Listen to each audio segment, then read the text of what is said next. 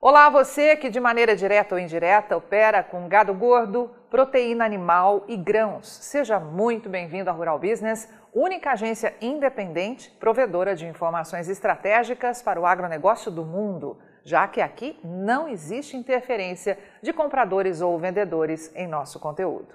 Rural Business, o amanhã do agronegócio, hoje. Você viu isso por aí? Minerva prevê maior disponibilidade de gado em 2022 no Brasil. A Minerva Foods, como de praxe, tenta mais uma vez desenhar um mercado mais favorável para o frigorífico ao afirmar na imprensa brasileira que vê novo ciclo de alta de disponibilidade de gado no Brasil, mesmo com as incertezas relativas à oferta de grãos e o aumento de demanda da China por carne bovina.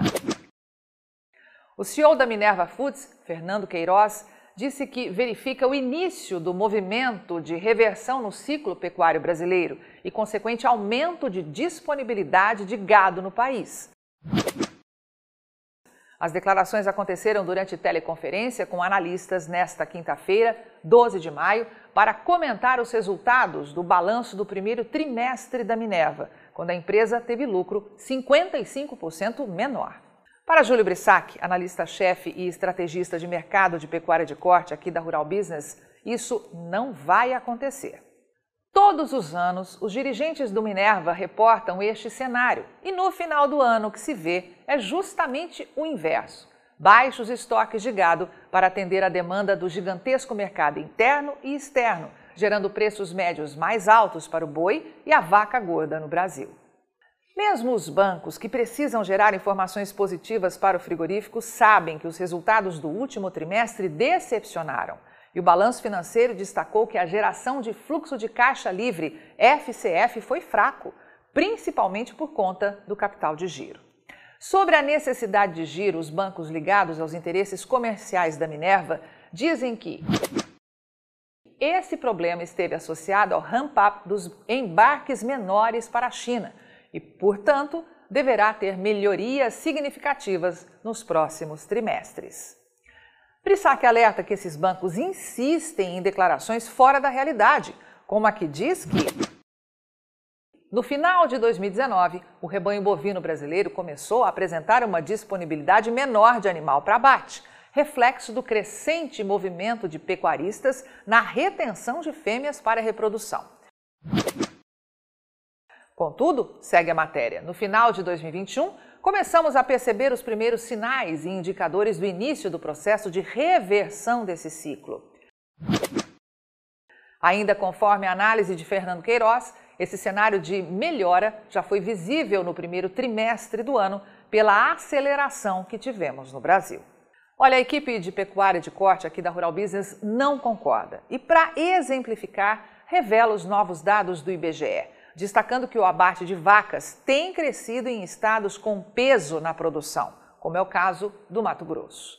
E começamos por este gráfico, que ninguém mostrou por aí e que revela historicamente uma radical diminuição no volume de bovinos abatidos no Brasil, fato que sempre alertamos aos nossos assinantes.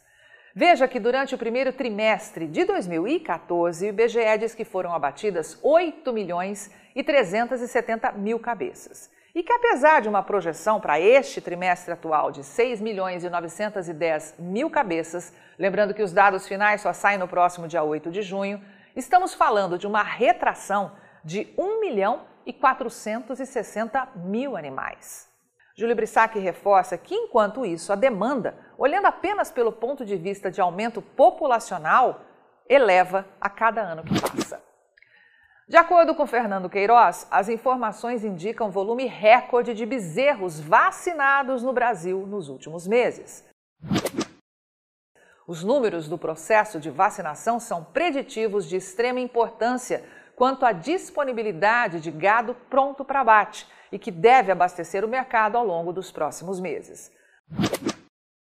Assim, estamos confiantes no aumento de disponibilidade de gado no Brasil o que acaba favorecendo nossa indústria.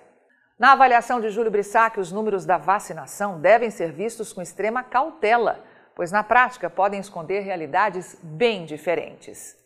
e que é preciso compreender que o cenário de oferta de gado abaixo das necessidades atuais de demanda vai definitivamente continuar no Brasil. E o CEO da Minerva destacou também que há incertezas da oferta mundial de grãos, inicialmente impactadas pelo cenário climático adverso nas principais regiões produtoras. Porém, o executivo disse que as dificuldades se acentuaram ainda mais com o conflito Rússia-Ucrânia. É um cenário que deve refletir diretamente na estrutura de custo da cadeia global de proteína, em especial as carnes de porco e frango, mas também a carne bovina produzida por confinamento no hemisfério norte, implicando assim um aumento de custo e redução de competitividade fora da América do Sul. Ainda de acordo com Fernando Queiroz, houve um destravamento do mercado chinês, que tinha uma demanda reprimida engasgada pelo lockdown. Ele informou que está vendo mais demanda, mais pedidos, mais interesse do país asiático por carne bovina.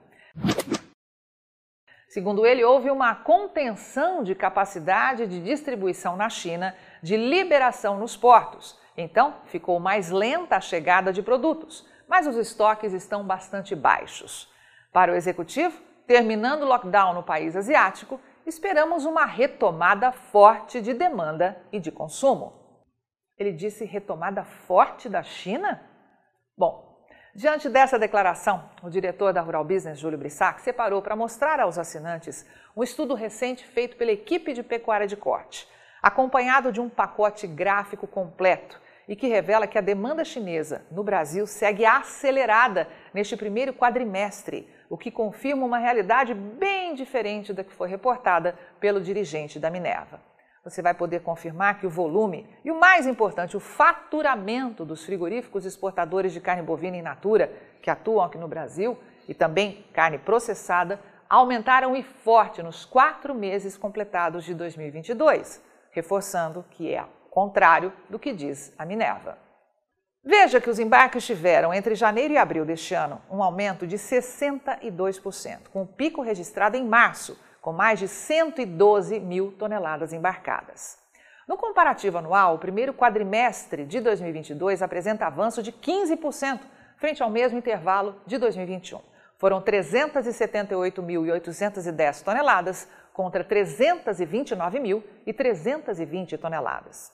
Se comparar com o visto cinco anos atrás, temos um incremento de quase 75% na exportação de carne bovina de todos os tipos, só para atender o mercado chinês. Percentualmente, mais de 53% da carne bovina exportada pelos frigoríficos que operam no Brasil são direcionadas para os portos chineses. E agora, o mais importante para essas indústrias, o faturamento. Tanto em dólar quanto reais, houve um avanço espetacular.